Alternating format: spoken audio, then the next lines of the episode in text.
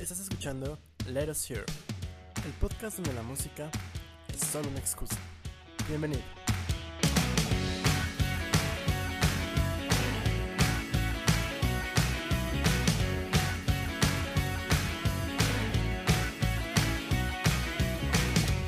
Y ya estamos aquí en Let Us Hear, el podcast donde la música es solo una excusa para platicar. Mi nombre es Abraham Morales y soportando este ambiente gélido del Polo Norte llamado ya Ciudad de México, mi gran amigo Augusto Rivera. ¿Qué tal? ¿Qué pedo? ¿Ya te preparaste tu chocolatito? No, yo sí aguanto el frío. Ahí traemos la misma sudadera, güey, no mames. Sí, pero yo tengo este. La tienes arremangada, Sí, pero son. Ah, me, me- me estoy muriendo aquí de calor. güey. como medio chaleco, ¿no? Sí. Pero es que te puedes enfermar, güey. Yo no me quiero enfermar. Que luego dicen que es coronavirus y no, pues es una gripa, güey. Es influenza, también hay que vacunarse. También. También, influenza. Igual y te sacas el- el- la tercia, ¿no? Gripe, Sí. influenza, coronavirus. No mames. Hat-trick, ¿no le llaman? Hat-trick. no mames. Pero bueno, esperemos que nadie de nuestra audiencia tenga este famoso hat-trick. Pero mientras les agradecemos que estén aquí con nosotros una semana más aquí en Let Us Here. Esta semana tenemos una tertulia fuera de tiempo. por cuestiones de calendarización y de algunos días que nos tomamos porque somos unos pinches huevones. El tema de hoy son artistas eh, perturbadores, algo así. Con estética dread, con estética bleak. Mm, Eh, lo vamos a ir explicando. Vamos, vamos a platicar un poquito de, de música también. ¿Qué es lo que hace a una canción o a un soundtrack que sea como spooky? Y también artistas que como tal se dedican a, a, a generar este tipo de contenido. Pero de eso más al ratito. Saben que este es un tema de Día de Brujas y de Día de Muertos. En casi finales de noviembre. Es como Los Simpsons. Ese capítulo de. Ajá, es el, Hay un especial, ¿no? Donde lo hacen casi en diciembre, ¿verdad? El- el- es es nuestra casita del terror. Así se va a llamar el programa. La casita del terror, let us hear. Pero bueno, que sí. Pues cuéntame qué tal estuvo esta banda, proyecto desconocido o conocido llamado. ¿Era era Idols o? Idols. Idols. Idols. Skittles. Skittles. Yo le digo idols. Bueno, para empezar les voy a decir que escuché chingos de discos. Escuché esta semana nuevos. Escuché 1, 2, 3, 4, 5, 6, 7 discos. Entonces agárrense que ahí vamos. El primero, Crawler de Idols. 46 minutos de punk, hardcore. La primera canción es, bueno, se llama MTT 420RR. Gran, este, gran este título. Es súper perturbador, muy acorde a este, a este programa. Mucho, muchos bajos y como, como sonidos de baja frecuencia que al rato vamos a hablar también de ellos. Y de repente es como un disco, me recordó como a Misfits, pero también con esta versión como más como punk callejero, con el ba- bajo súper distorsionado, con la voz de este güey súper gruesa y carrasposa. Está bueno. ah, De hecho, Crawl y Mets me encantó. Tienen algunas baladitas como, no me acuerdo si es como a piano, pero me acuerdo que hay canciones más relax. Entonces le da cierta variedad. Es, es un álbum consistente en ese sentido. Se siente pesado. Y, y me agradó. Es, es punk, hardcore, así. Está padre. Me, me, me agradó bastante. Crawler de Idols, que tengo que hacerlo cortito porque son siete álbumes. Y luego, de la nada, así, de la. Porque algunos este, los escuché junto con Augusto. El otro que él no escuchó porque ni siquiera sabíamos que iba a salir. Es un álbum sorpresivo de Wolf Mother. Lo sacó así de la nada. Dijo: ¿Qué onda, perros? ¿Quieren un disco? Tomen. Sacaron Rock Out de Wolf Mother. Y he de decirles que este disco está chingón. es la fórmula Wolf Mother, que significa que es la fórmula de otras bandas, pero como con su estilo.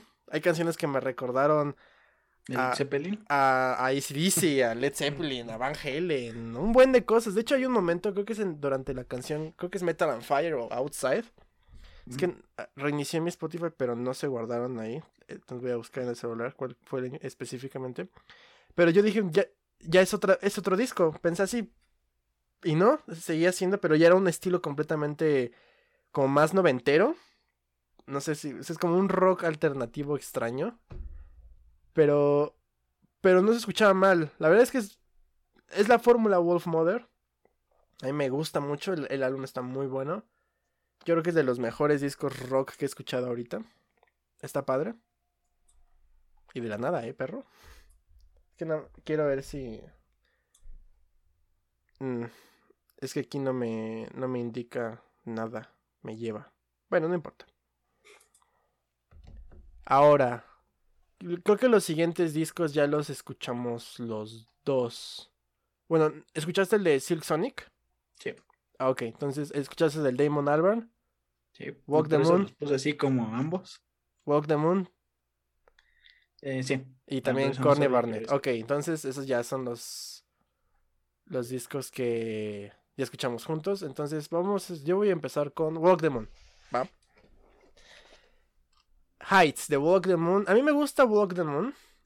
Siento que este es un álbum que no es aburrido, pero lo siento largo. Es un, es un sentimiento extraño porque como que combinan distintas cosas. Tienen este, a veces cositas como de rock alternativo, luego cosas muy electrónicas, luego cosas que claramente son dance. Está padre el disco, pero lo siento como muy largo pero al mismo tiempo no es aburrido. Siento que más bien esto pudieron haber sido dos discos cortitos, padres. pero a ver, ¿tú qué opinas de este? Eh, a mí me sonó un álbum de Walk the Moon. Ajá, sí. O sea, si escuchas igual los otros, es como que no muy diferente. Y, o sea, la banda es como que positividad y fiesta, güey. Entonces este álbum es así, güey. O sea, como que está bien, güey, pero o sea, tiene canciones buenas. La canción suena Everybody Wants to Rule the World, por cierto. sí, me, sí me suena. Hi. Está bien, güey. Es como en vivo suena bien, güey. Es para eso, güey. Para pasarla chido. Y de hecho, la única canción que medio no me gustó es I'm Good. la canción I'm Good, I don't think that's that, that's that good. Pero me gustó, a mí sí me gustó bastante Fire in Your House, DNA, The Keys, Rise Up. Son buenas canciones. Es un disco, como tú dices, Walk the Moon. Y, ese, ese estilo a nosotros nos agrada. No se me hace un álbum malo. Solo es Walk the Moon. Ahora, ¿cuál quieres tú hablar después? A ver, de los que escuchemos juntos. Sí. Ah, pues Silk Sonic. Uf, a ver. ¿Tú qué opinas primero? A ver. Eh, yo no soy muy conocedor de este Bruno Mars, pero a mí me sonó como a lo que hace él. No sé si sí sea así. Mm, no, bueno, yo sí conozco un poquito más de ese güey. Pero para, para que los que no sepan, Silk Sonic es el este esfuerzo de Bruno Mars, Bruno Mars y Anderson Pack. Y es un disco padre porque es muy captura muy bien la esencia de estos ensambles musicales de soul y de bueno, más de soul y de R&B de los setentas. Lo captura padre. La, canción Leave the Door Open está muy padre, que es el single que creo que la otra vez escuchamos. Sí, es la, el video. video. Fly As Me es una canción súper acá como hip y funky muy padre. Eh, de hecho, es la canción como más moderna en ese sentido, por el estilo de cómo canta. Creo que el que canta es Anderson Pack. Y las otras no suenan mal. Pero siento que se estanca el, disco en, en como canciones baladas soul. Y no es tan mal, o sea. Puro Puro, Puro Smile es muy buena. Y también a mí me gusta After Last Night. Pero como que se estanca el disco en ese sentido. No se oye mal, o sea, es un muy, muy buen disco. Tiene ideas. Lo único es que a veces me sonaba como a esta banda que tiene varios, este, como boy band. Porque se, se cantaban al mismo tiempo, güey, se escuchaba así, güey. Y, justo porque se, sentía como un ensamble, como, no sé, Kulan de Gang, ay, Kulan de Gang, sean de Sunshine Band, unos de esos güeyes, ¿no? Y está padre, porque además tiene un buen de invitados. Creo que también por ahí está Stevie Wonder, una madre así. O sea, tiene alto octanaje este disco. Pero sí sentí que le faltó más algo más bombástico porque se siente muy muy, o sea, no está mal que se sienta relax y eso, está padre, es un álbum de soul muy bueno. Pero sí dentro del pacing del disco se, siento que se estanca y lo, lo vuelve medio soso en, en momentos. O sea, a mí de hecho me pasó que lo perdí, o sea, digo, normalmente yo escucho los discos mientras estoy haciendo otras cosas, pero le pongo, o sea, estoy poniendo atención, o sea, no es como que esté muy ocupado, ¿no? Pero aquí sí de repente como que le perdí el... White noise. que regresar, ajá, me que regresar. A mí no me pasó eso, pero sí sentía que que no avanzaba el disco. Ok. Ese An Evening with Silk Sonic de Silk Sonic. Ahora vámonos con The Nearer the Fountain, More Pure the Stream Flows de Damon Albarn. Me gustaron, es un disco muy contemplativo. Es más como, no, quiero decir que es música de arte porque es una estupidez, pero es muy, es, es apreciativo, es muy relax. No, es, es como si fuera música ambiental con letra. es, que, es que originalmente era una música, un este, álbum instrumental. Ah, ok. Después este, se, encerró el vato y... Y le puso letra. Y le puso letra. De hecho, hay, algunas canciones completamente instrumentales. Pero a mí me, las que me gustaron fueron las canciones que no eran tan relax. Hay un momento como algunas canciones que sí... Como que se presta a otras cositas. Creo que Polaris es medio electrónica. Y The Tower of Montevideo también tiene vibras más movidonas. Porque de ahí en fuera el álbum es muy, muy relax. Muy, muy relax. Te digo, es más contemplativo. No está malo, pero he escuchado mejor discos así este año. ¿Tú qué opinas? A mí sí me gustó este. pero, o sea, en general me o sea, a mí me gustó... el estilo, el estilo así de Damon Albarn. Como más relax. Como más tranquilo. Ajá, por ejemplo, el álbum pasado, el Everyday Robots no, no es tan parecido en ese sentido, pero es como que más calmadito. Igual la, voz, este, yo no deja de ser Demon Alban, pero este, tiene algo ahí diferentillo. No, se siente mucho. Es como un, un gorilas este, sobrio. Ajá, sí. No, muy, muy, muy sobrio. Y me gustó el disco, o sea, es un disco muy padre, de verdad. Lamentablemente yo lo escuché durante en el transporte público y no ambienta padre. Me hubiera gustado haberlo escuchado trabajando o algo así. Yo creo que después lo hago. Pero no es mal disco, solamente que dentro de esta gama de discos instrumentales, relax, art, por así decirlo, he escuchado mejores cosas. Sí me quedó de ver un poquitín, pero las canciones, o sea, de Tower of Montevideo, excelente canción. Darkness to Light también me encantó. Y pues el último que no escuchamos, más bien que escuchamos juntos, fue Things Take Time, Take Time de Corny Barnett. A ver, date. Pues está bien. O sea, yo el único. No sé por qué. Lo, escuché otra vez este, después de, de aquella primera vez, creo que fue el lunes o el martes. Que de hecho lo platicamos por WhatsApp. Martes. Y a mí se me sigue, me sigue pareciendo que inicia lento. ya, ya después de ahí, o sea, ya la tercera o cuarta canción ya me agrada más y el álbum, en general me, gustó. De hecho, o sea, viendo mi Spotify, de la 4 a la 10, todo sin su corazoncito. A mí me o sea, ok, ¿ya terminaste o quieres continuar? Ah, continúa con él. Ah, ok, a mí me encantó este disco, así de piapa. El inicio, es el disco más, al menos el inicio, te lo acabo de decir, es el, es Julieta Venegas, pero es como si le hubieras puesto canciones de Julieta Venegas a Corny Barnett que las interpretara a su manera. La primera canción, Ray Street, a mí me encanta. Y, y siento que el pacing es, es relax porque siento que el, el, la emoción que quiere transmitir ahorita ya Corny es otro. Porque de sus primeros discos, eh, cuando la fuimos, bueno, cuando la vimos alguna vez, todavía tenía como esta medio rebellious face, algo así. Siento que este es como, está... Sí, es el más tranquilito que... Es el más tranquilo, yo creo que de todos. Pero es, está como acentuando esta nueva... Este nuevo estilo. A mí me gusta mucho. Y sí, o sea, ya después el disco como que se, se suelta un poquito, pero no, no llega a sentirse como sus primeras canciones, ¿no?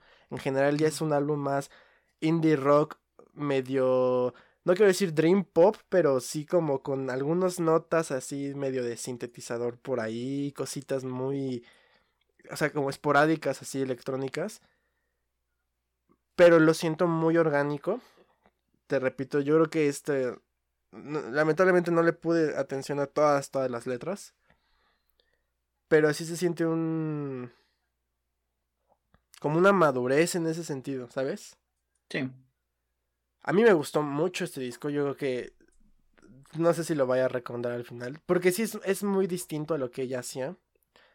Que bien, muchas, o sea, ya, ya, daba, este, como evidencias o, o, o flashazos de que tenía esta onda también de hacer cosas más relax. Pero aquí ya sí, completamente es esto. Aquí directamente todo el disco, sí. Pero no se escucha mal, no, yo no lo siento lento. Solamente es... Justo, o sea, empieza así el disco porque te dice, así va a ser el, el camino, ¿no? Y me gusta. Más mellow, como te había dicho. Es un disco muy mellow, muy suavecito. A mí me gustó mucho. Muy relax. Sí, está agradable. No está mal. Ya también ya está como que muy ya se está definiendo más el sonido con Nevermind. Como que a lo que vamos. O a lo que ella quiere ser. No, ya, y, yo estoy súper, súper intrigado. ¿Ya cuántos lleva? ¿Tres, cuatro discos? Sí. Sí, sí, tiene tres, cuatro discos. Cuatro. ¿Tres? Tiene tres y uno con alguien más, ¿no? Con este Kurt Vile, ¿no? Pues ahí está. Ah, tiene un MTV Unplugged. ¿Cuándo lo hizo? Órale. Ah, sí, creo que lo sacó el año pasado. O hace dos años. Ah, no sabía. Pues ahí está. Orny Barnett, su tercer álbum, está chingón. ¿Tú qué otro que escuchaste, además? Yo escuché a los LA Guns con su álbum Checkered Past. Es la versión de Tracy Guns y ya se me olvidó el otro vato. ¿Feel algo? Collins. Mm, Este. Está bien, güey. Está, está padre. Es hard rock. Eh, es un álbum de los ochentas en 2020, güey. O sea, hay canciones incluso que me recordó como Motley Crue o Alice Cooper. Hay una canción, este, no creo cómo se llama.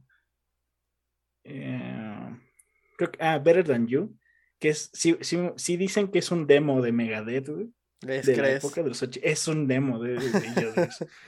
Hasta la voz suena muy parecida. O sea, suena bien, al contrario de Megadeth. y, y, que conste que a ti te gusta Megadeth. Ah, sí, claro, pero pues no canta bien Dave pero es lo que le da su estilo, güey. Pero está bien, güey. Fue divertido escuchar este hard rock ochentero un miércoles en la tarde. Y ya fue todo lo que escuchaste, ¿no? Eh, Ah, eh, salió ah, también Taylor Swift, ¿no? de, Taylor Swift. No lo escuché completo porque son creo que dos horas. Pero sí escuché las canciones que ubicaba. Este, aquí sí noté más cambio. Tanto en la voz como en, en las canciones, en el, en el sonido. Como en el máster, no sé si, Ajá, no sé si es porque eh, conozco más estas canciones, lo las he escuchado más que con los discos anteriores que por eso no tomas, pero sí, o sea, no es como que hay un gran cambio, es este detallitos. Pero está bien, pero no lo iba a escuchar todo tampoco.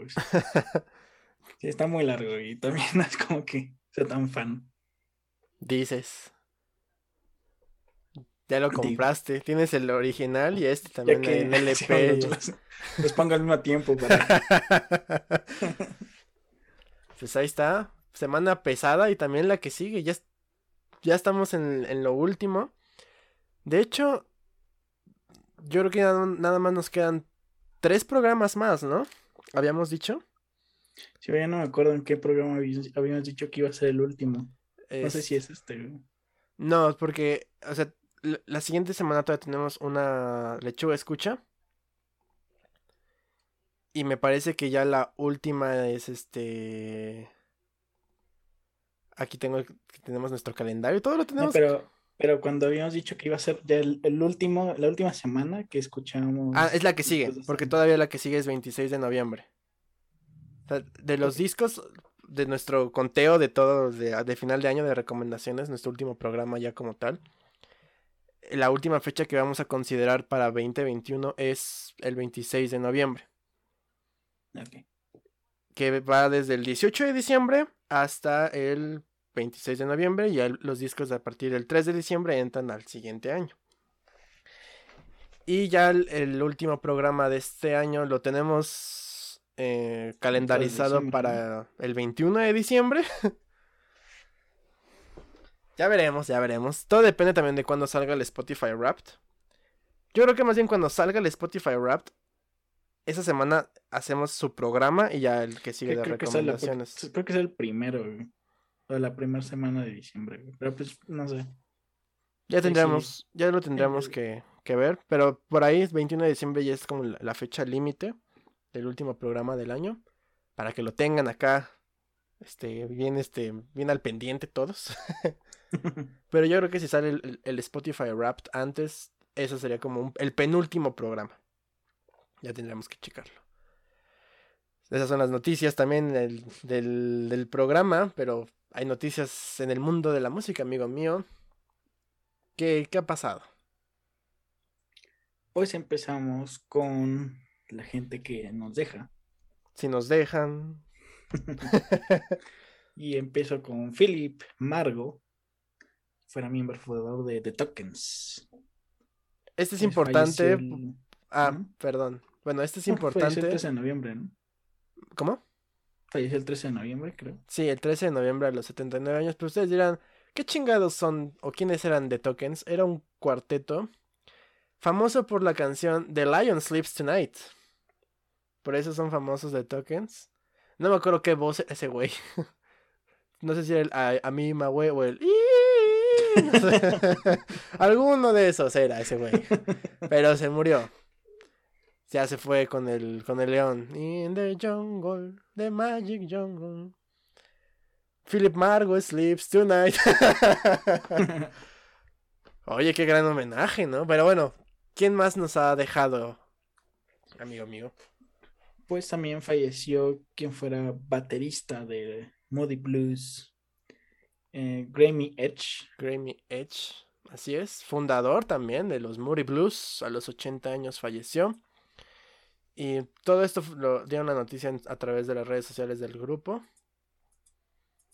Un banda muy importante de Moody Blues. Tiene ya como hace 10 años que los introdujeron al Salón de la Fama, o incluso más años, no me acuerdo, pero ya tiene bastante tiempo.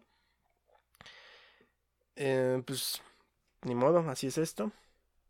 Dos, dos ya bastante grandes, 79, 80 años. Pues sí. Ni modo, así es la vida.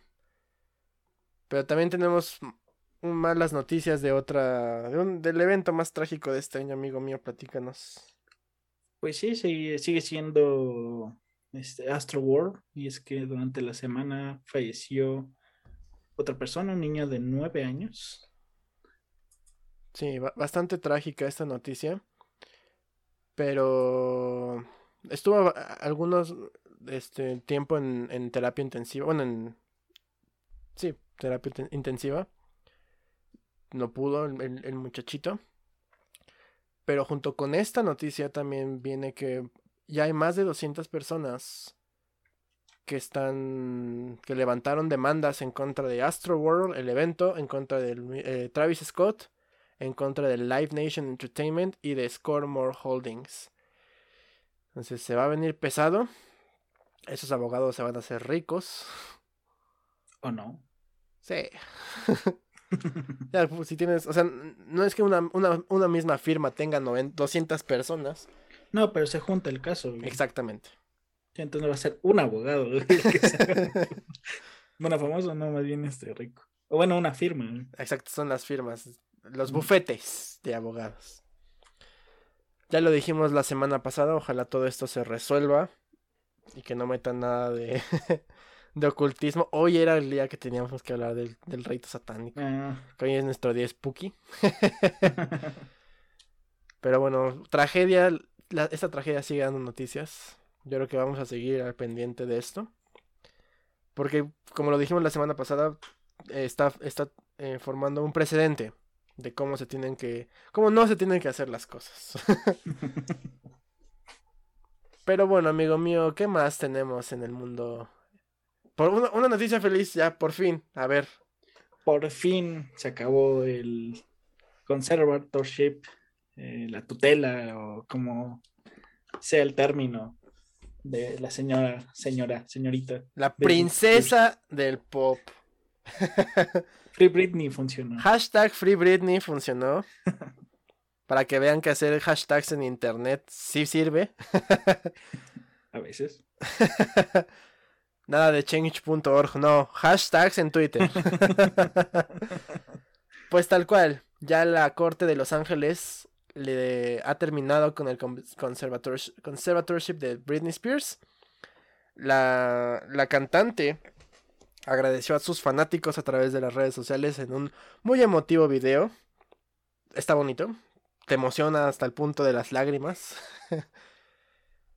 Todavía falta que se arregle cómo está el, asunto de como la transferencia de las cuentas y todo esto, pero ya, Britney está Britney está Britney. Súper, qué bueno. No sabemos, se supone que ya se había retirado incluso. No sé si con esto quiera después De tomar su relanzar su, ajá. Y si no, pues ya tiene un chingo de dinero. que ahora sí es de ella, entonces. Súper. Para que vean que en este día spooky hay buenas noticias. Pero la siguiente noticia parece sacada de un capítulo de los expedientes secretos X, amigo mío.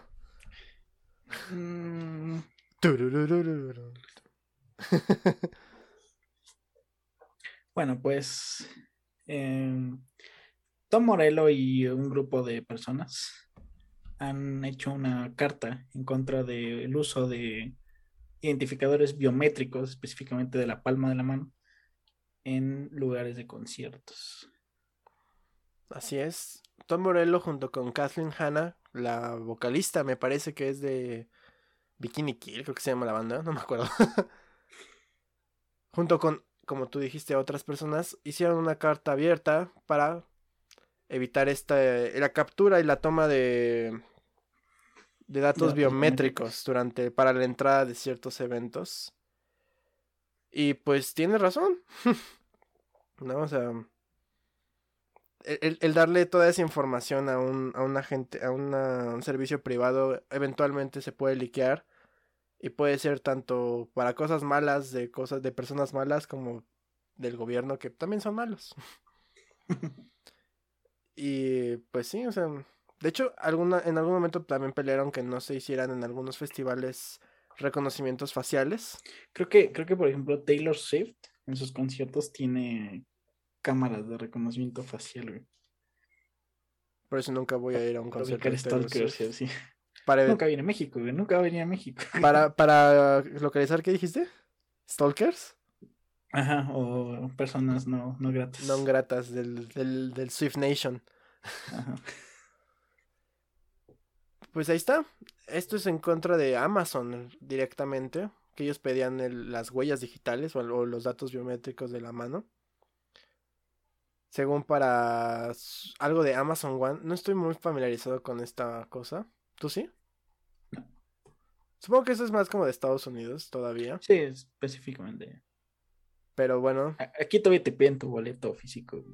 Ni siquiera en el celular. te piden que, trae, que, que saques la tarjeta de crédito con la que compraste el boleto para que vean que, Que sí eres sí. ¿Qué te importa, cabrón? Déjame pasar. Qué chingado si me la compró mi abuelita. Con, su, con la tarjeta de mi abuelita. No la voy a traer. A ver, pinche. Este, Charlie X y X, que por cierto, esa es la siguiente noticia. Charlie X, ¿sí? sí, ¿no? No sé. Se me pierden las noticias. Bueno, de repente a, a todas, este, a varias personalidades se les ocurrió sacar documentales. Y Charlie XCX, Corny Barnett, Natalia Forcade, todos van a sacar su, su bueno, Natalia Forcade es un, cortomet un cortometraje. Ujú. Corny Barnett y Charlie XCX es un documental. Sí, Charlie XCX es de su álbum How I'm Feeling Now, que lo escuchamos el año pasado. Ah, a mí me gustó a medias, a gusto, ¿no? Y Courtney Barnett es sobre su tiempo desde su último, bueno, el disco anterior que sacó, el Tell Me How You Really Feel, hasta la fecha. ¿Está bien? Y bueno, este, Natalia Lafourcade va a lanzar su cortometraje, Un canto por México, que es prácticamente el musical, de hecho así se, así se llama, Un canto por México, el musical, donde resume todo este trabajo que ha, ha realizado como en este trabajo conceptual de los volúmenes 1 y 2. Me da curiosidad, este sí me gustaría verlo. Ya, chut- ya me chuté los dos discos, pues ya voy a ver la pinche película. no, me parece que todavía no han dicho cuándo sale o algo así. Ah, no. No, me parece que todavía no. No han dicho cuándo sale, pero ya está en realización. Entonces, cool. Cuando salga seguramente lo veremos. Eh, pero bueno, ya para terminar, amigo mío. Ah, no, todavía falta. ¿Quiénes van a sacar disco también, no? Anunciaron algunos.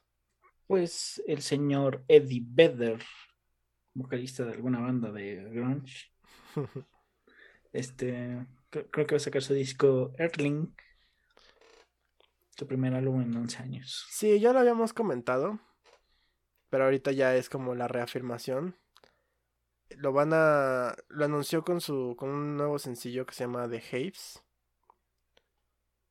Y a mí me gusta Eddie Vedder. A mí me gusta Pearl Jam. Entonces voy a darle. Voy a escuchar este disco. Va a salir el, el 11 de febrero. Ah, qué curioso. y. Tal cual. Y también otra banda anunció que va a sacar nuevo disco. Este me sorprendió más. Scorpions sacó una canción, también anunció su, su próximo disco, Rock Believer. Así es, va a salir el Todavía no- todavía 25. no se separa esta banda, güey. Eternos, Yo eternos. Cuando yo fui a verlos contigo, era su último, con- su último tour, ¿no? Y después yo después y yo después fui a verlos y ya sin ti. y era su último último tour. Y ahora van a sacar Sí, otro el disco. último, último. Ahora sí lo prometemos, último tour. Nah, que bueno, Rock Believer va a salir el 25 de febrero del 2022. Lo anunciaron con una canción, con su single Peacemaker. Y pues cool, a, mí- a mí me gusta Scorpions un chingo, a Augusto le gusta Scorpions un chingo, vamos a escuchar a Scorpions evidentemente. No sabemos si el disco esté bueno o no, pero que no, todavía no lo escuchamos. Pero a mí sí me emociona. Este, tanto este como el de Eddie Vedder. Entonces vamos a ver qué tal están después. En febrero va a estar ya, ya, ya se están anunciando y cargando los, los álbumes del año que entra. Ya tenemos para el primer programa del año de expectativas del 2022. 22, verde. Bueno. Ahora sí, para terminar, amigo mío, ¿quiénes van a venir a México? Pues primero empezamos con el señor Justin Bieber, quien va a venir en mayo. Ah, también. También en mayo. Va a estar en Monterrey, Guadalajara y la Ciudad de México. Y también el primer concierto al que podría ir en 2022. eh, Death from Above 1979 viene a México. Están baratos. Bueno, Están, eh, creo que los más baratos. Creo que es eh, nada más hay, hay un. Sí, un boleto. Sí, Justin Bieber va a estar en el estadio 3 de marzo, me parece, en Guadalajara. Y, el de béisbol en Monterrey y en el foro. y en el Foro Sol. De hecho, hace poco abrieron una nueva fecha para Justin Bieber. Mi amiga, una amiga, este, estuvo peleando, yo creo que ahí con todos, para poder conseguir boleto.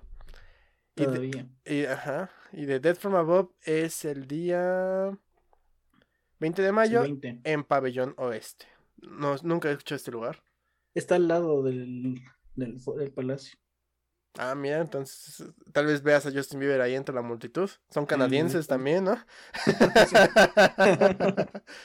Una de esas, güey. Ahí te sacas tu foto con el Justin. Con el Justin. No estaría mal, güey. Te vas de peda con el Justin. No estaría mal. Con que el pague, güey. Con- consigues el número de DJ Khaled.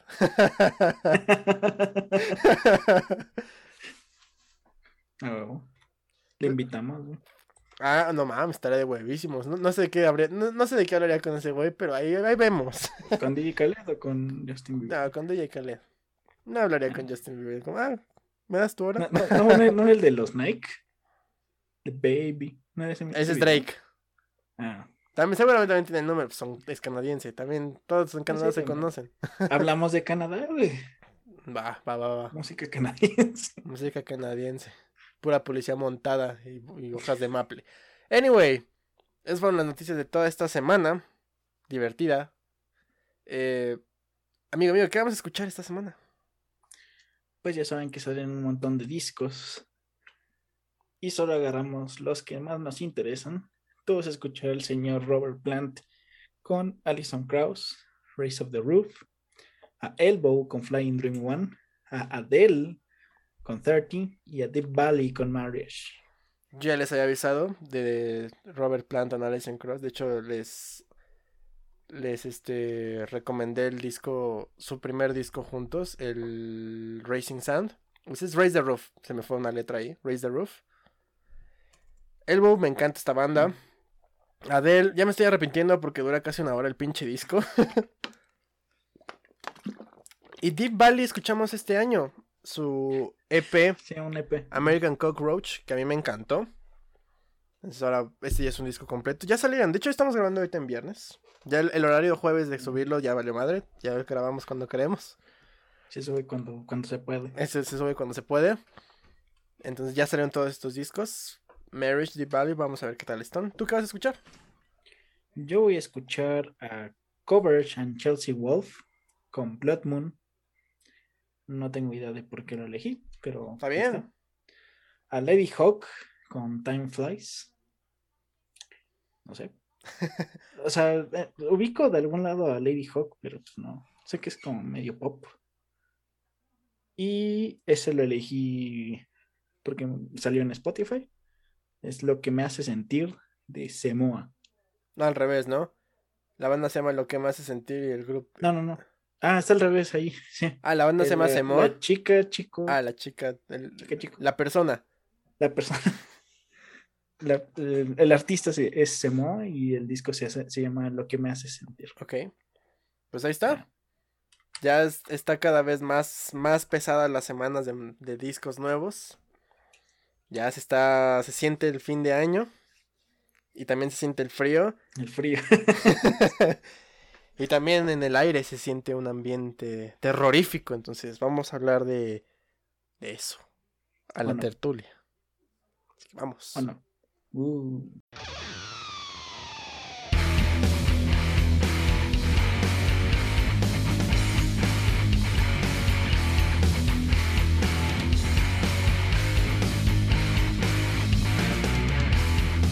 Y ya estamos de regreso aquí en la tertulia, donde en esta ocasión decidimos hablar sobre aquellos artistas y canciones que comparten ciertos elementos del género terror, tanto temas como herramientas musicales y miscelánea.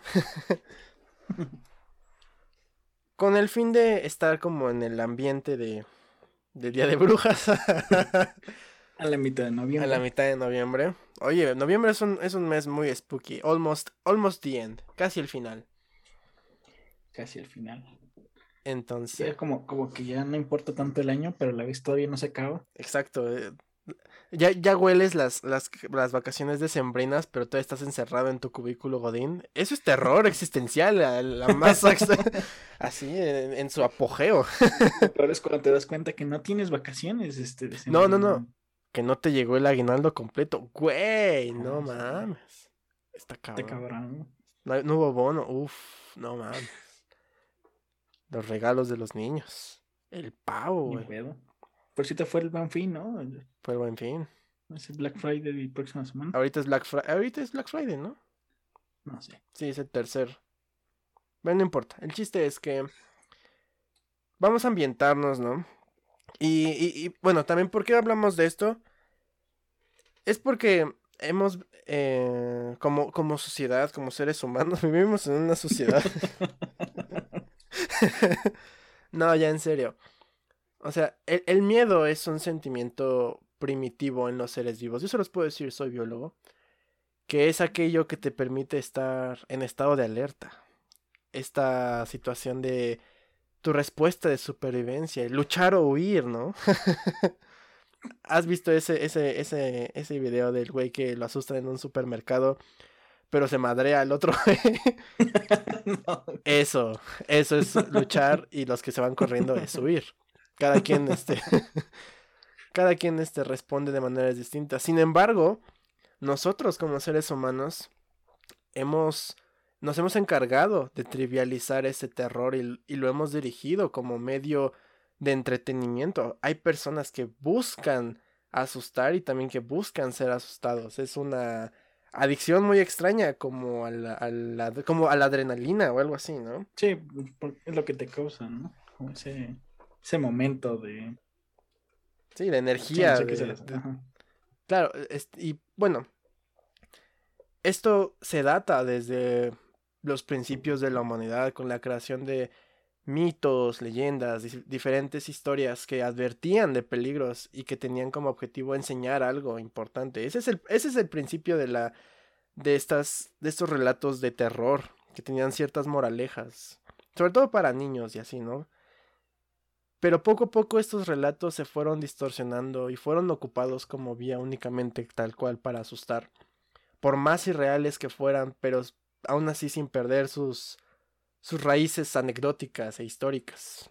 ¿Y qué temas encontramos? Pues sobre todo lo paranormal y también la violenta crueldad de la naturaleza humana que se narran a través de todos los diferentes medios artísticos.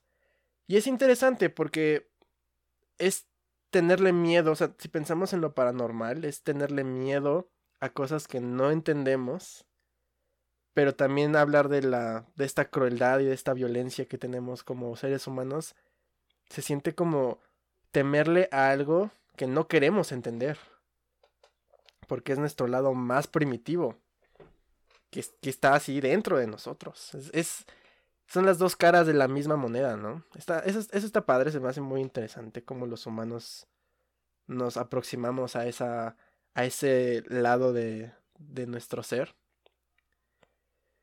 Y bueno, diversos autores nos han brindado grandes historias a través de distintas obras escritas, etc. Pero en la actualidad los medios audiovisuales son los que actualmente, repito, acaparan el género de terror con grandes producciones, con gigantescos presupuestos.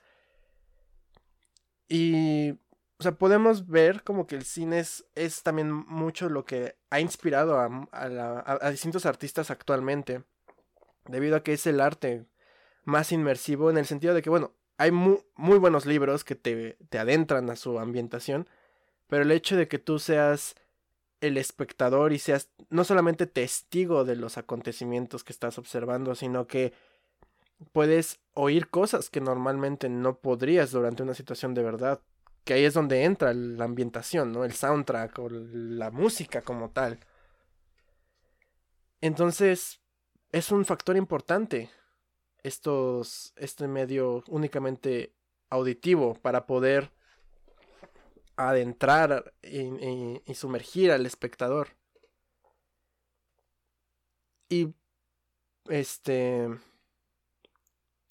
grandes soundtracks se encargan, y, no nada más los main themes de películas de terror, sino esos momentos de tensión donde sabes que algo va a chingar a su madre y tienes toda esta sonidos, esta mezcla de ruido, que puede ser una canción, que puede ser simplemente arreglos o lo que sea, te, te, te mantienen, ¿no? Te dan este, una vibra de miedo, de incomodidad. Sí, incluso el hecho de que no haya ruido, o sea, que sea como que demasiado silencio. También, ¿no?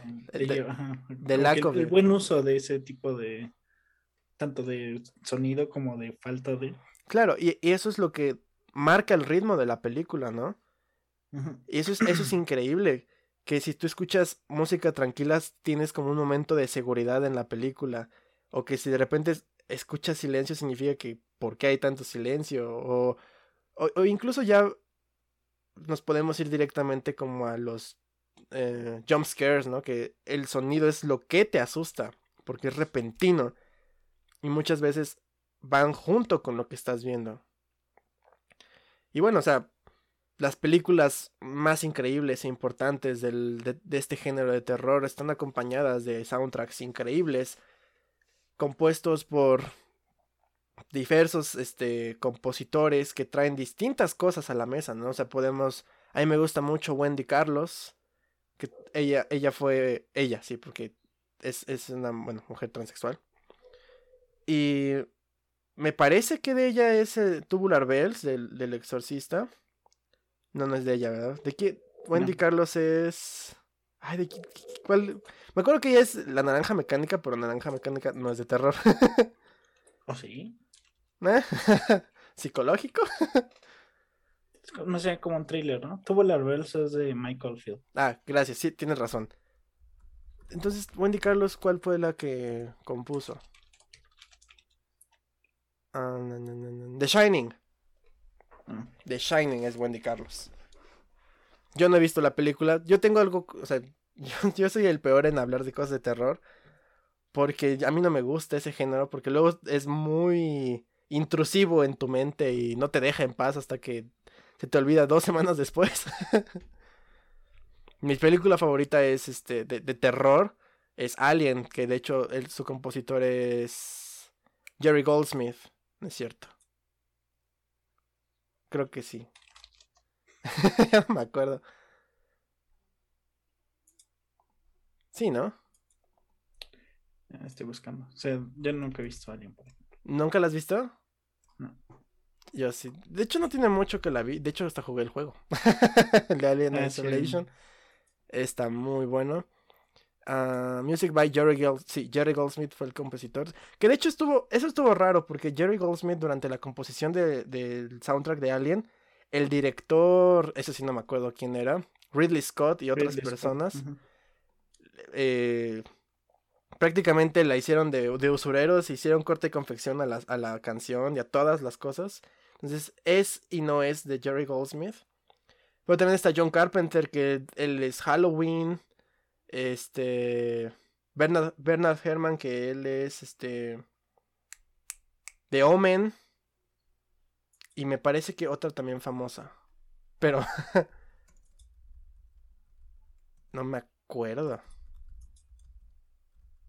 Pero, por ejemplo, el soundtrack de, The Omen lo he escuchado y tiene estas como canciones. Ah, Psycho. Bernard Herrmann es el compositor de Psycho. Entonces, pero por ejemplo. Andy Williams. ¿Mandé? John Williams. Andy Williams. no, John Williams. Fue el tiburón, güey. Tiburón. O sea.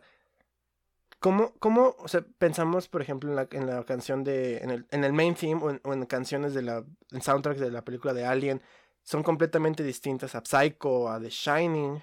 Que conozco las canciones, no las películas como tal.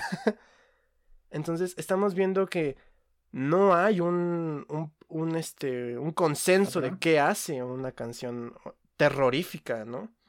Más bien es una combinación de diversos elementos, ¿no? Y, y cómo trasladas esto a un trabajo enteramente musical, porque al momento de estar trabajando algo audiovisual, pues tienes mínimo la inspiración de lo que está en pantalla. En algo completamente auditivo, un músico tiene que realmente saber cómo adaptar lo que está eh, cantando o lo que está lo que quiere ambientar para poder transmitir esto este sentimiento de, de, angustia de dread de, de, terror de sí de, de miedo. Entonces cuál es la respuesta de cómo trasladas todo esto a únicamente música pues siendo unos cabrones, ¿no? No es tan fácil simplemente decir, ah, aquí está, pum, ¿no? Entonces, justo eso es lo que queremos platicar, ¿no? Cómo diversos artistas, músicos, han logrado adaptar e integrar estas ideas que autores, directores, compositores han podido, más bien, han, han este, construido y ellos como músicos lo han, se han inspirado.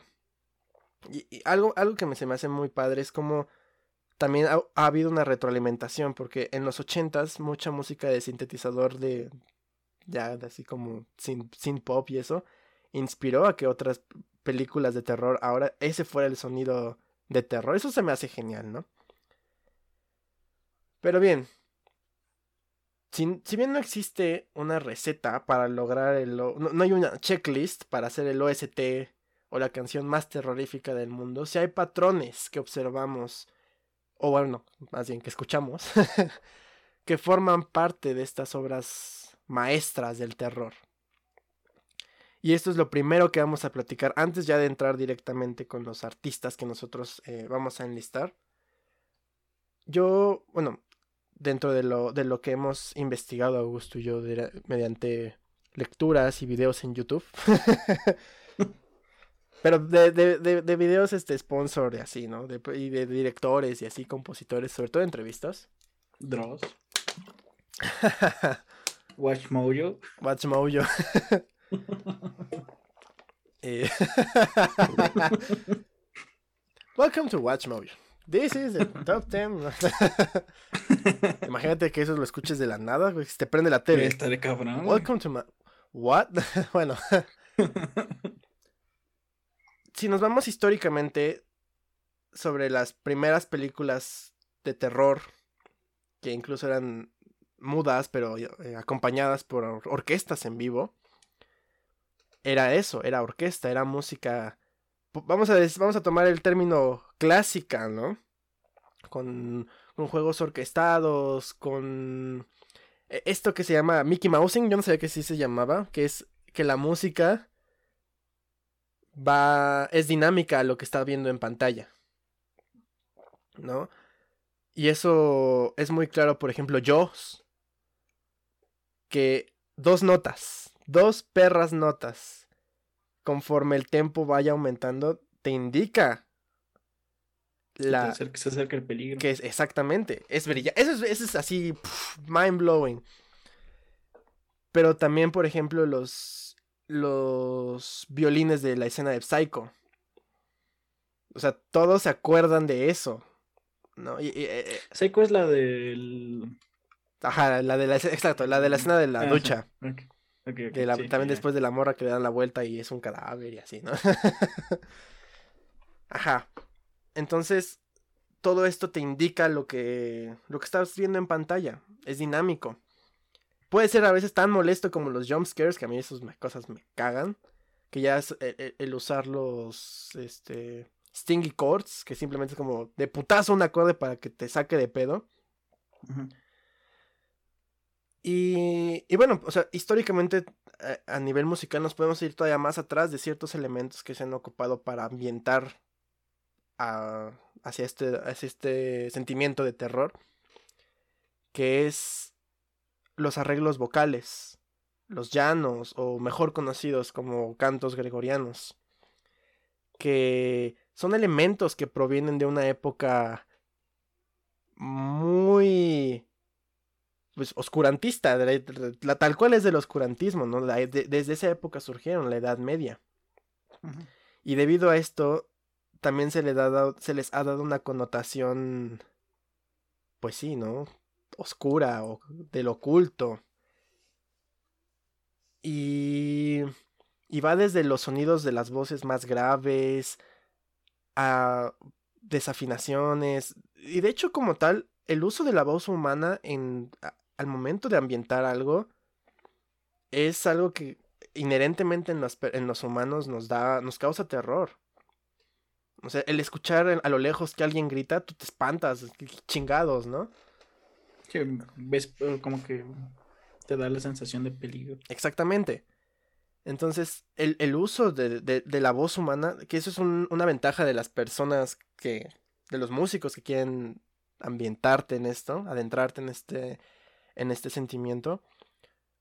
Cómo, cómo pueden gritar, cómo pueden distorsionar su voz, cómo pueden desafinarse para, para causarte cierta como incertidumbre o, o, o eh, discomfort. Y bueno, o sea, todo esto ha sido eh, actualizado, ¿no? Al grado de que, como lo mencioné, sintetizadores o el sonido metal empezó también a, integrarse en los elementos de terror en las últimas décadas. Hasta, hasta el grado de que fueron satanizados por la sociedad.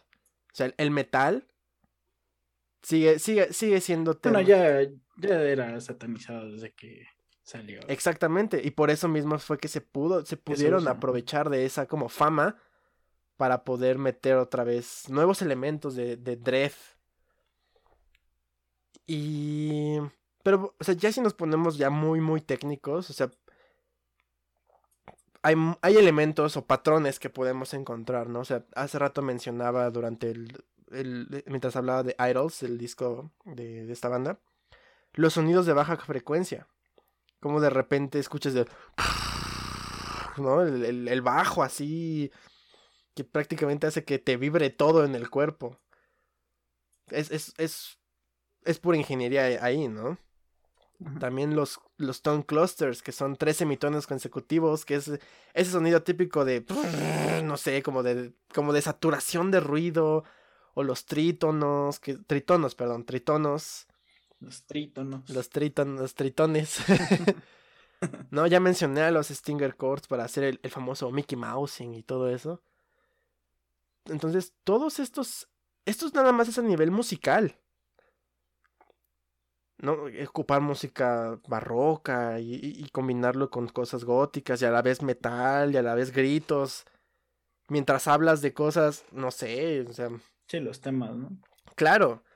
Entonces, en cuanto ahí es donde también entra la estética de los artistas, donde podemos encontrar elementos de varias corrientes de varias corrientes eh, sí, artísticas que que han sido involucradas o se han vuelto inmersas en como el lado oculto de la humanidad, ¿no? Como el estilo gótico que en, principio no fue.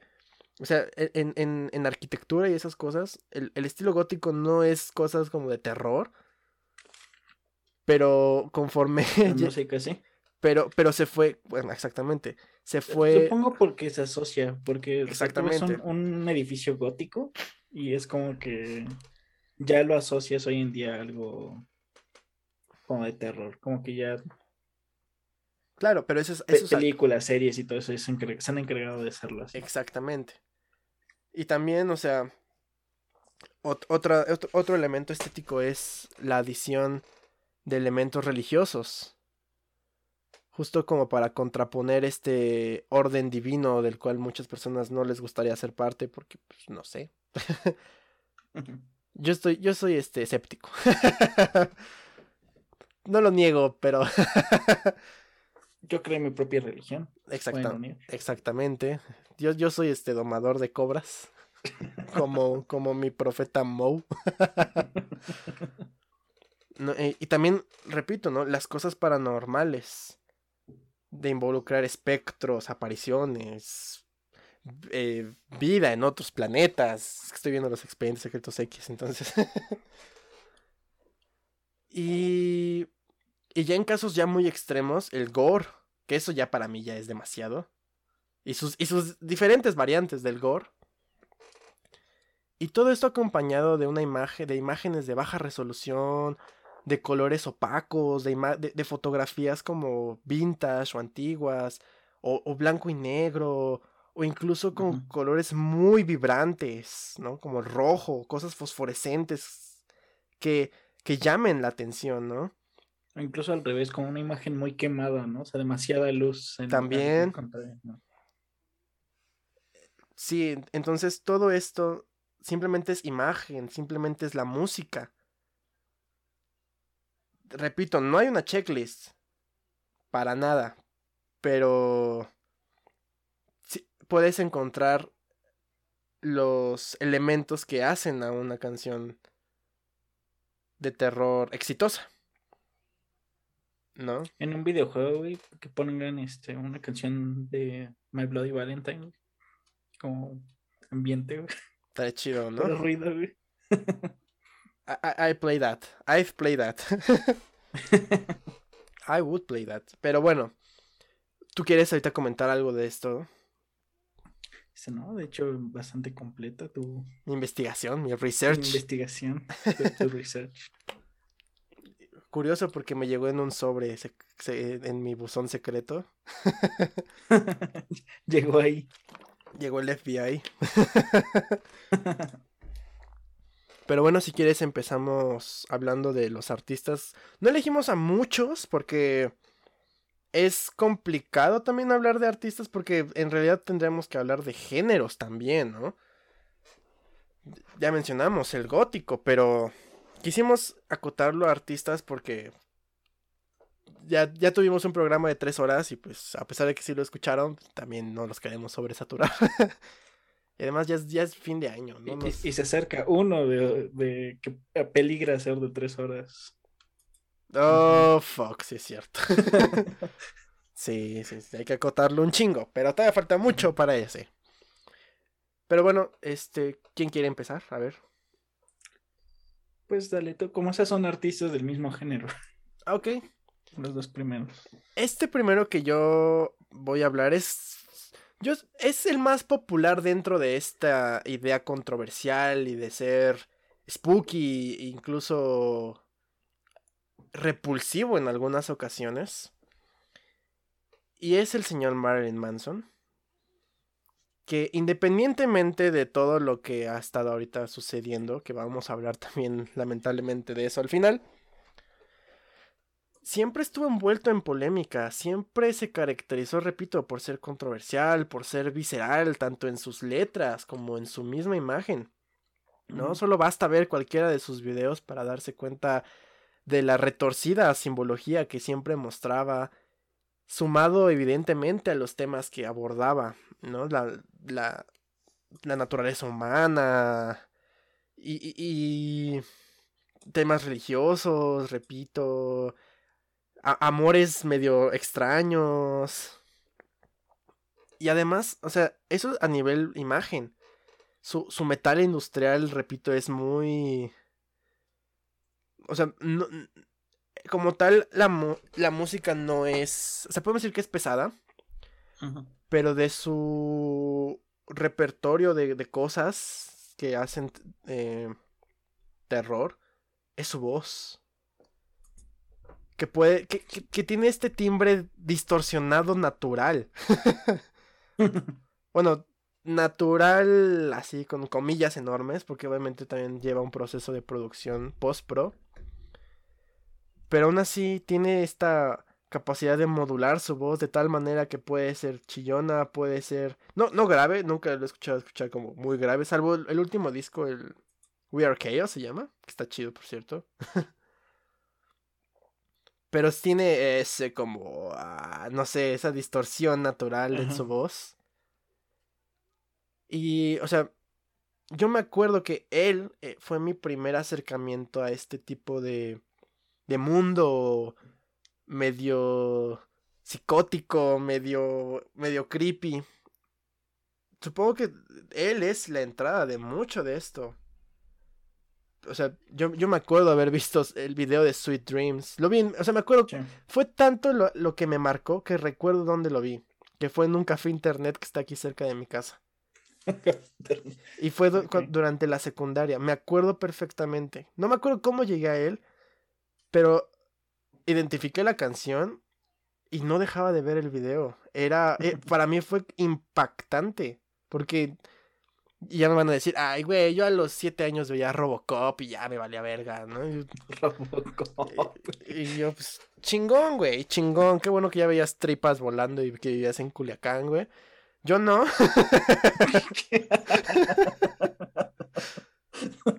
Yo no, güey.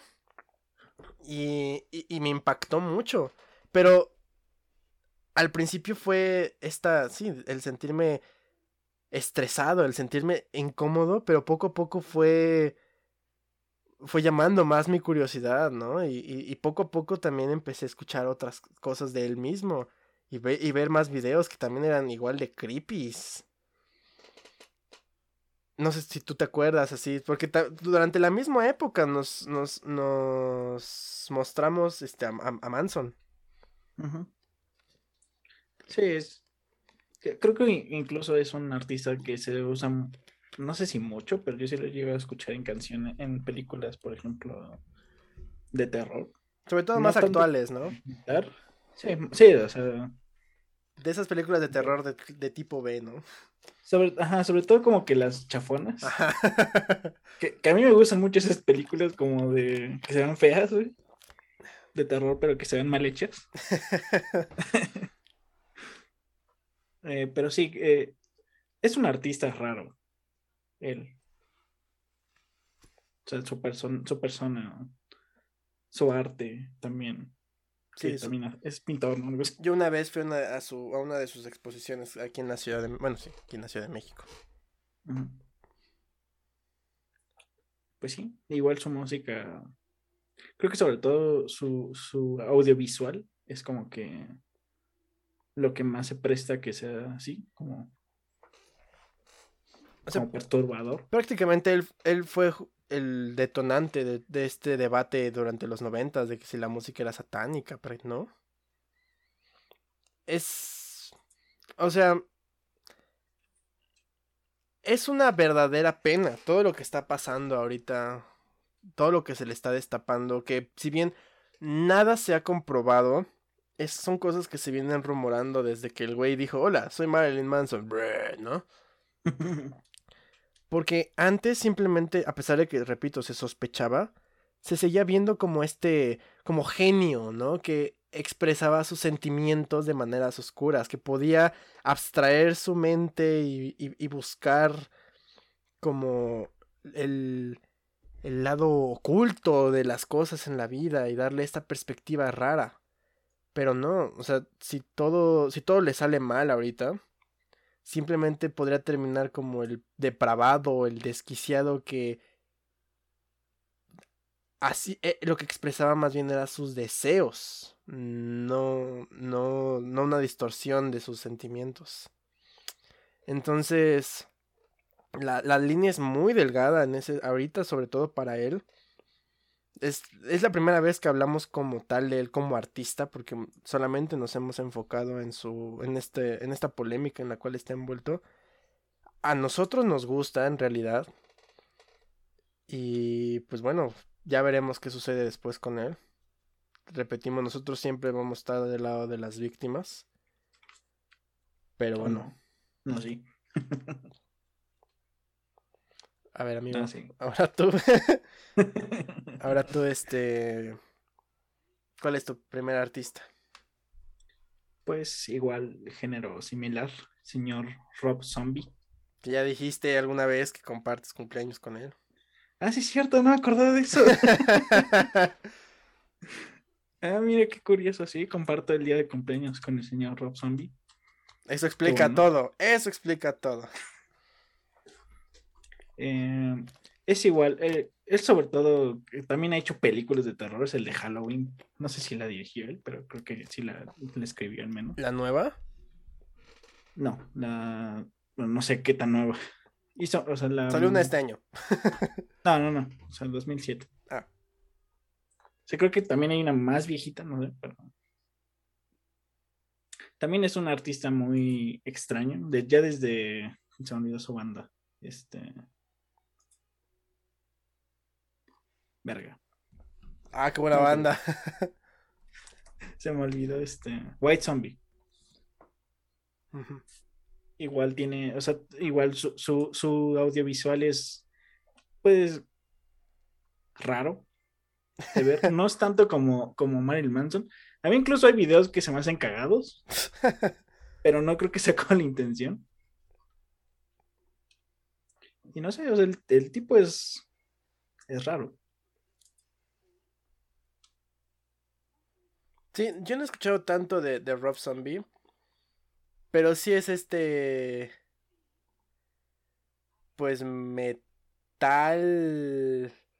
a veces, o sea, a veces puede sonar medio vainilla, como heavy metal, pero a veces se puede poner medio industrial el pedo y...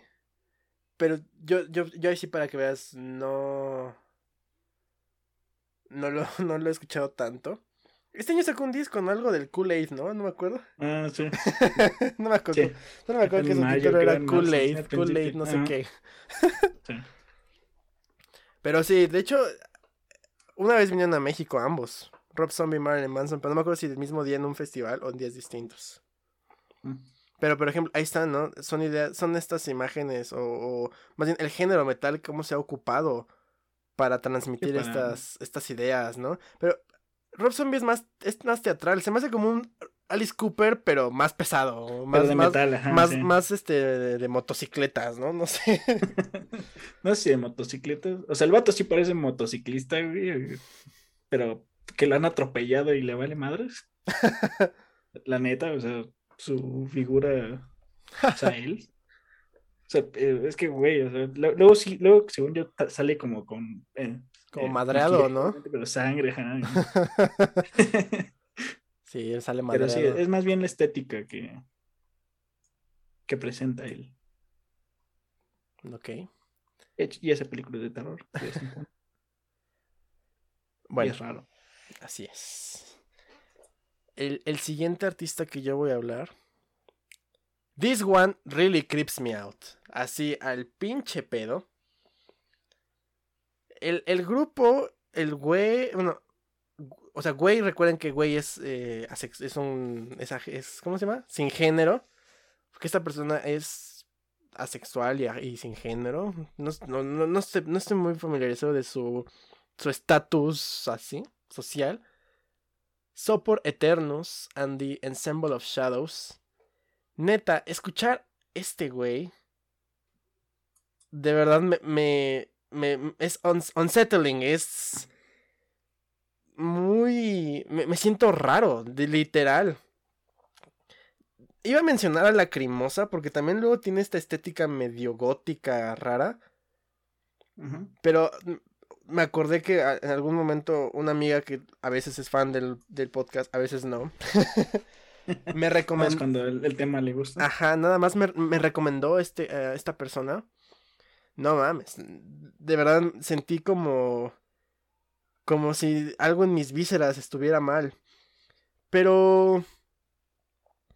No, o sea, sí es una persona extraña. Su, estética es. Es muy.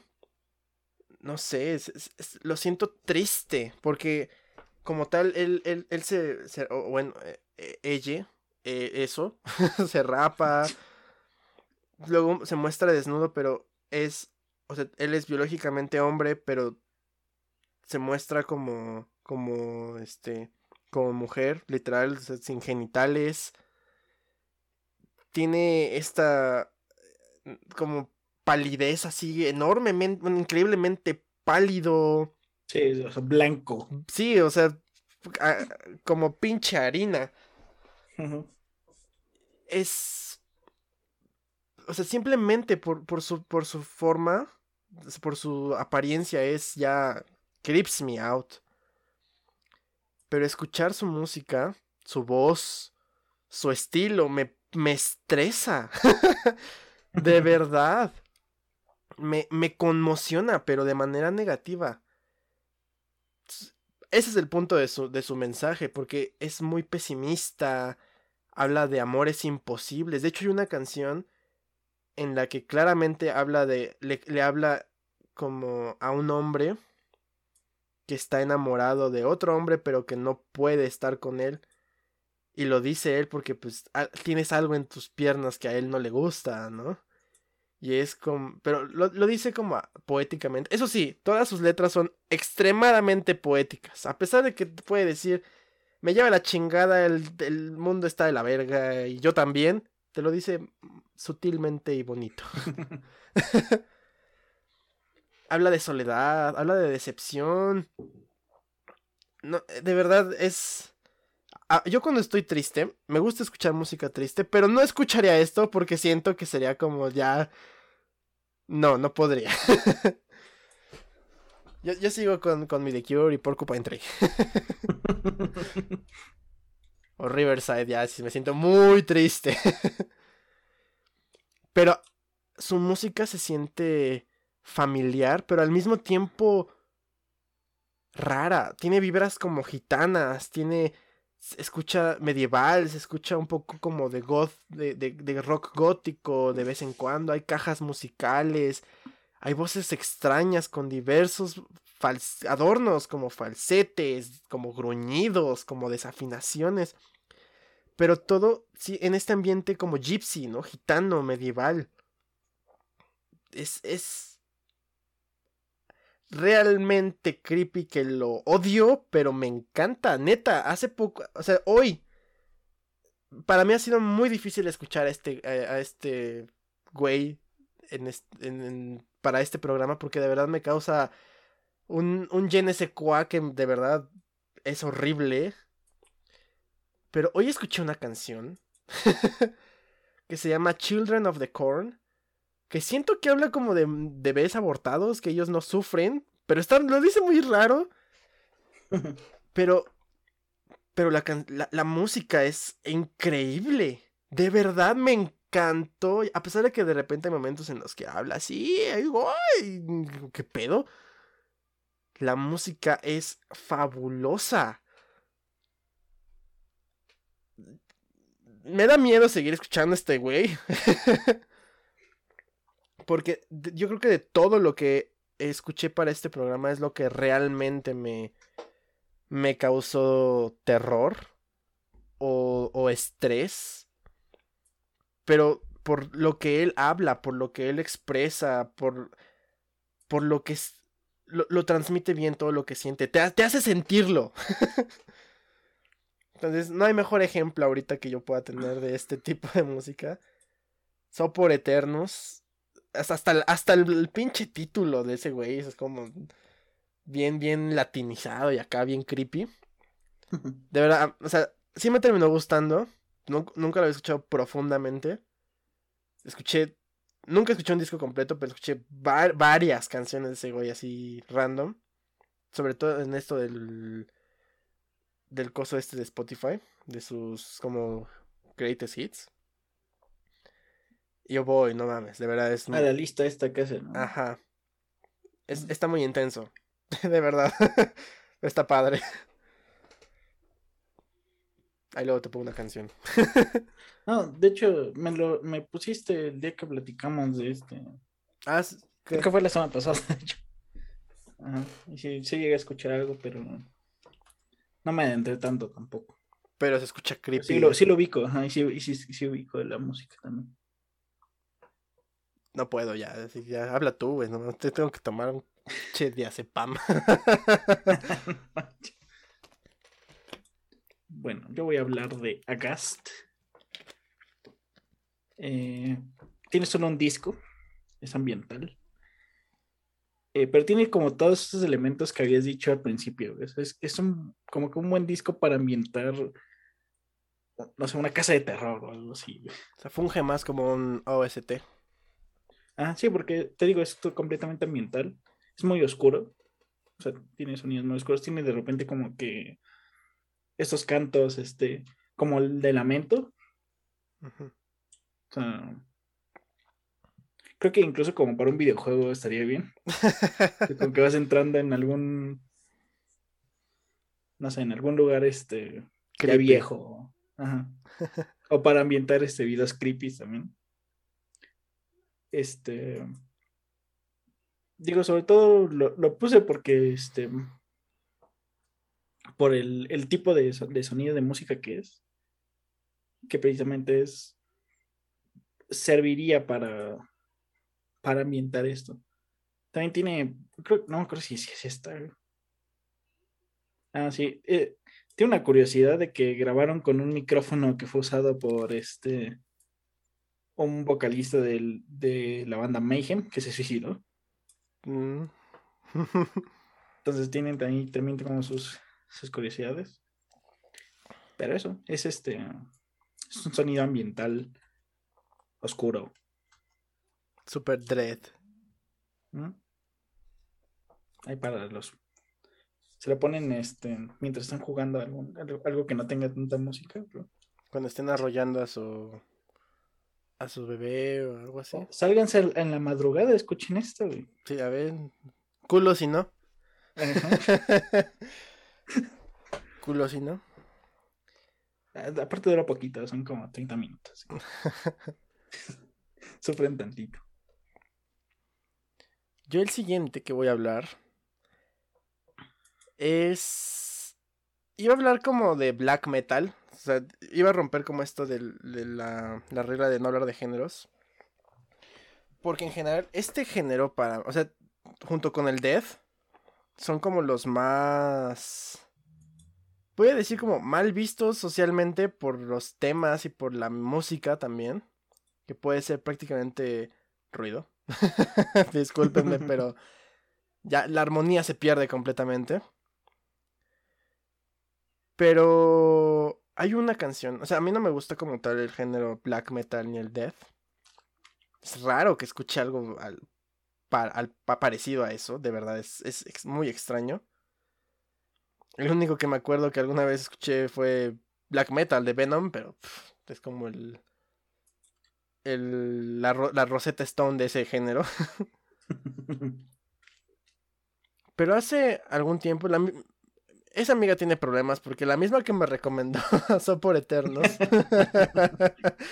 o sea, es que yo me acuerdo mucho cuando estábamos más morrillos que nos enseñaban que a Gorgoroth y a Dying Fetus y no sé qué tanta mamada. Ahí todavía me, todavía me llego a escuchar a Dying Fetus.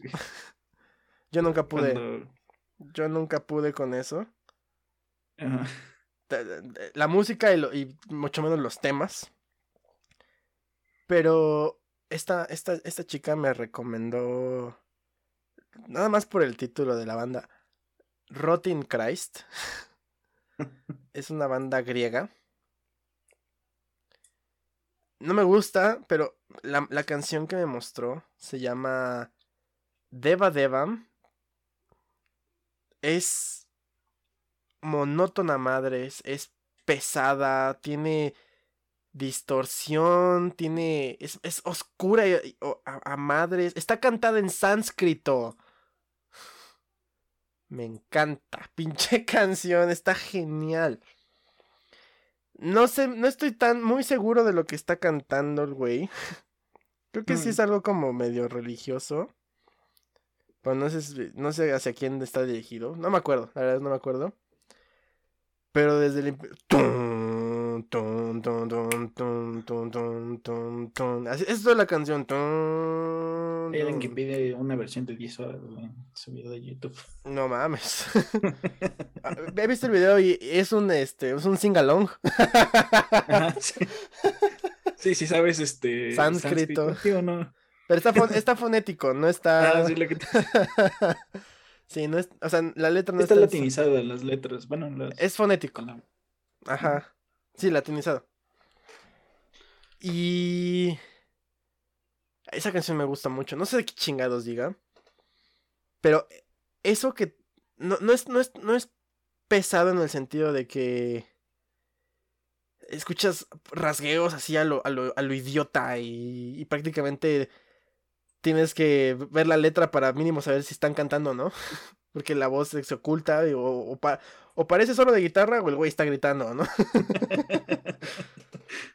Aquí no, a pesar de que si hay eh, voces guturales, son, siento que son muy elegantes cuando las usan. Y, y este mono, mono, eh, ambiente monótono de la canción, el ambiente, es de verdad muy no sé, es, es, es, este estresante, pero al mismo tiempo es reconfortante. Es, es, extraño porque lo, lo, puedes, es predecible, pero porque ya te acostumbraste a escuchar ese como... Eh, eh, te voy a decir así, es como el síndrome de Estocolmo con esa canción. De que ya, a pesar de que sabes que es como rara, te empieza a gustar. y hasta la ves bonito y así. No he escuchado más. Bueno, alguna vez escuché más de, estos güeyes, pero sí ya es como lo que. el, lado de la balanza que a mí no me gusta. ¿El qué, perdón? El lado de la balanza que a mí ya no me gusta. Ah. Pero. Es, esta canción de Eva Devam de Rotten Christ es la canción que se sale de la norma de lo, de lo creepy. Porque se escucha rara. Pero es un raro muy elegante. Ahorita, ahorita me acabo de acordar. ¿No hay un género llamado horror mu- music, horror metal, algo así? Horror metal, ahorita te investigo. Si no, este programa ya te lo desechamos. No, o sea, no, no sé si, si existe o es una de las cosas que se inventa Solamente está en Wikipedia Spotify. en español. Entonces no hay que contar. No lo contamos. Y de hecho no tiene ni un solo artista que hable de esto. Entonces no. Pero bueno, tú, ¿qué- ¿de quién más vas a hablarnos? Pues no sé si cuente. Porque no sé qué tan popular sea. Es una banda llamada Gorlock. Gorlock. ah, que, o sea, a mí me apareció buscando en YouTube. Horror music. De horrors. Ah, huevo. Este. Equan de Bonnyman también. Equan the Bunnyman. Pero es precisamente, o sea, es que según yo es como black metal. Y. O sea, tiene un video que está medio creepy, güey. Medio. Y pues así, güey, O sea, no. No sé, no ubico más. Es que ubico como canciones, pero. Como que hablan de violencia, sangre. Nice. Es- que el black metal como que tiene esa particularidad de ser... O sea, no, no es la norma que hablen como de cosas así de, de violencia, pero... O sea, ha sido, ha sido relacionado mucho, por ejemplo, con la famosa quema de iglesias y... Que bien no no no este encierra todo el black metal pero es mucho lo que lo que lo que llega lo que ha llegado a representar y cómo la sociedad los han visto no y, y bueno que también sus, sus integrantes se pierden en los bosques durante sus fotografías de la banda los, los, lo- los- Entraría en este, en este género. en- bueno, en este, en este podcast, güey, claro eh, música de Scooby-Doo. Ghost Scooby-Doo da miedo, güey. Ghost. Pero sí, o sea, mucho es muy eh, esta ideología como de satanismo y o sea, he escuchado Ghost, esos también son bien satánicos. Pero son las letras, no tanto la música, ¿no? Es peor, ¿no? Bien dice la Biblia que el diablo vendrá en, en formas raras para tentarte. y, y si es Ghost, ya me tentó bastante. Eh, bueno, yo el el último del que yo voy a hablar va a ser tanto tanto que hablar a gusto de videojuegos, entonces le voy a cumplir la este su su deseo no, de hecho, eh, el camino a llegar a este. a esta última, ¿no? Sí. Para empezar, yo soy de esas personas y, y- y creo que también Augusto comparte mi opinión, a pesar de que no es una persona tan ávida en los, en los videojuegos, en los, en los videojuegos, en eso de los Nintendos. de Nintendo. Y eh, son arte, independientemente de que luego hay basura. En el arte siempre hay basura, entonces evidentemente habrá videojuegos basura.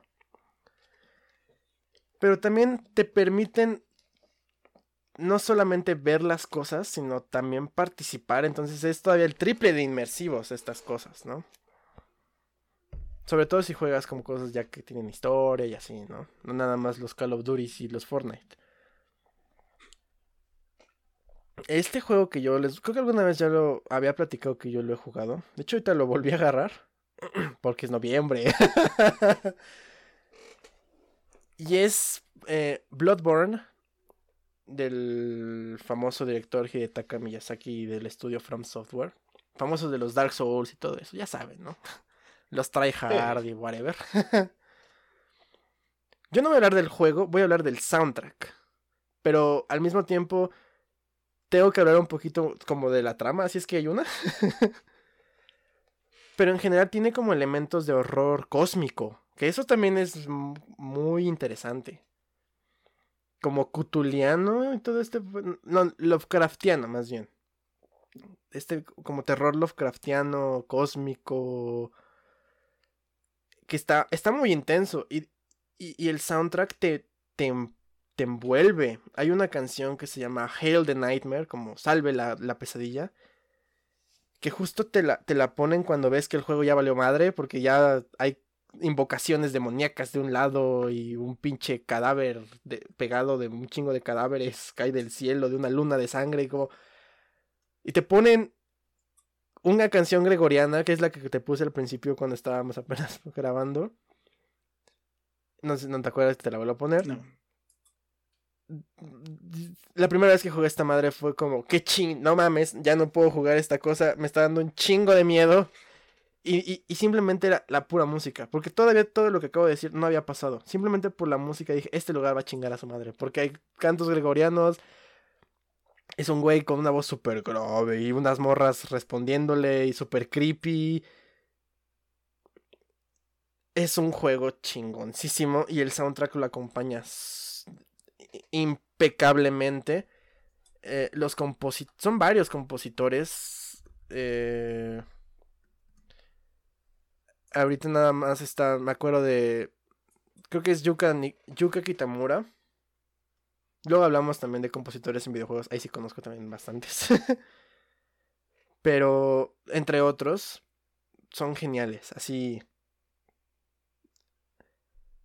Es una excelente ambientación. Y, lo padre es lo, que decía al principio, que al ser tú quien está controlando la acción, y al ser tú el que está escuchando todo esto, es, es inevitable sentir miedo perdón, a pesar de que el, juego puedes matar prácticamente todo lo que se mueva, el hecho de que sea tan violento también el juego y también tengas esta retroalimentación entre la música y, lo, y tus acciones, se siente más... Sientes hasta como remordimiento en algunas ocasiones. E, es, un juego genial, de verdad. Sí, tiene que ser parte también del juego, sino como que te puedes salir de como de la inmersión y pues ya. O sea, es que por ejemplo, yo, eh, como ya para salir como también esto de los juegos, este año jugué Metroid Dread, que lo recomendé, y pues Dread es terror y así, ¿no? La música no hace nada, es, es ruido de fondo. Entonces ahí no se ocupó bien, a pesar de que el, tema era también sentirse perseguido como tipo Alien. Aquí no se logra. De hecho, el juego de Alien Isolation tiene una ambientación así genial también sientes que estás en la película de, de Ridley Scott, la primera. Es genial, sí. Sí, porque la segunda no la... Eso, es lo que buscan, ¿no? Que, que te sientas parte de... Exactamente. Si no, si no, pues no vas a decir no, no vale la pena o te vas a alejar del juego. Te vas a aburrir, no sé.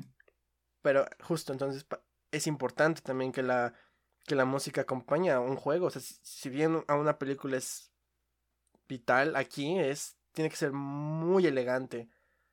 Porque, por ejemplo, en una película, pues la canción dura lo que dura esa escena.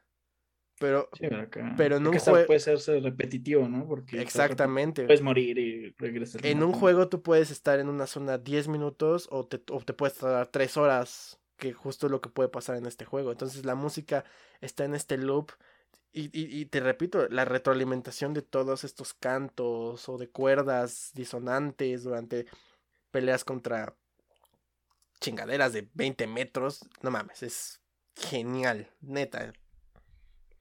Y eso que a mí no me gusta el terror y a mí me encanta ese pinche juego, por eso ya lo volví a jugar. Lo estoy jugando otra vez, ya casi lo acabo. Está bien. Pero no sé si tú quieras contar de uno último o, o qué. Eh, pues no, yo no, tengo. O sea, tenía otras ideas, pero no creo que cuente tanto. Porque son más como estéticos. Como quieras. Tenemos tiempo. No, ya. Yo creo que. ya. Quedó bien. O sea, Poppy, por ejemplo, güey. También, o sea, ¿cómo se llama la canción que me gusta de ella? Poetry, poetry, poetry. Tu, tu, tu. No me acuerdo cómo se llama esa canción. ¿De las recientes? Mm, no sé. X se llama, creo. Ah, sí. Creo que del di- disco que salió el año pasado. Sí, esa, esa, esa canción está súper chida.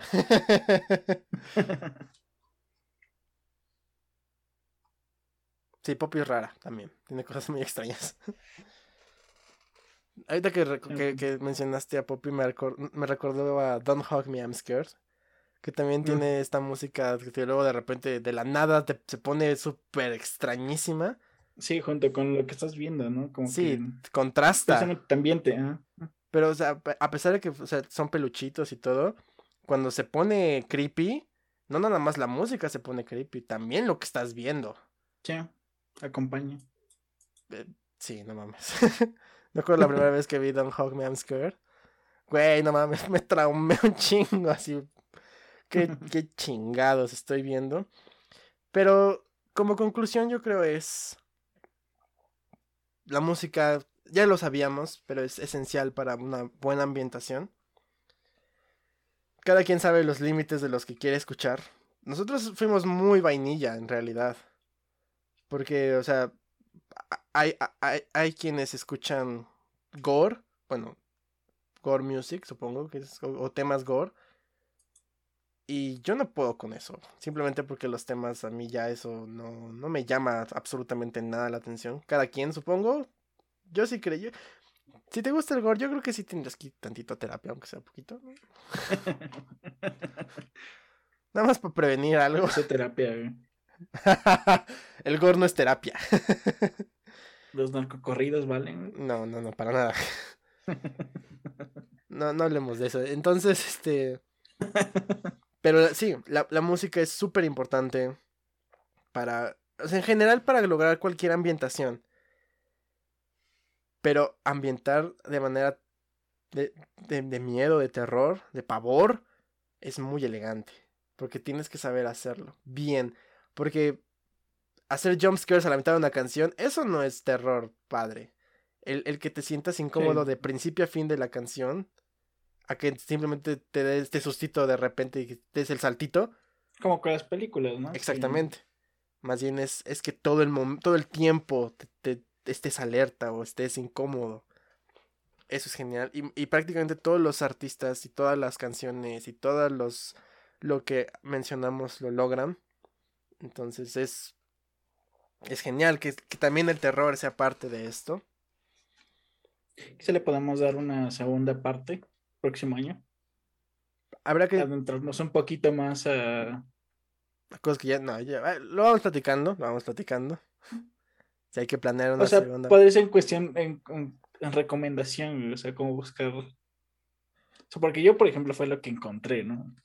En mi búsqueda poco rápida, pero. No sé, ahí vemos. Vamos con nuestros amigos perturbadores. Güey, nosotros somos de nuestro grupo social somos los perturbadores. Ah, pues está muy tranquila, entonces. Pero bueno, este si ya no, no si ya no tenemos nada más que decir de aquí de del terror, les agradecemos que nos hayan acompañado una semana más aquí en Los Perturbadores.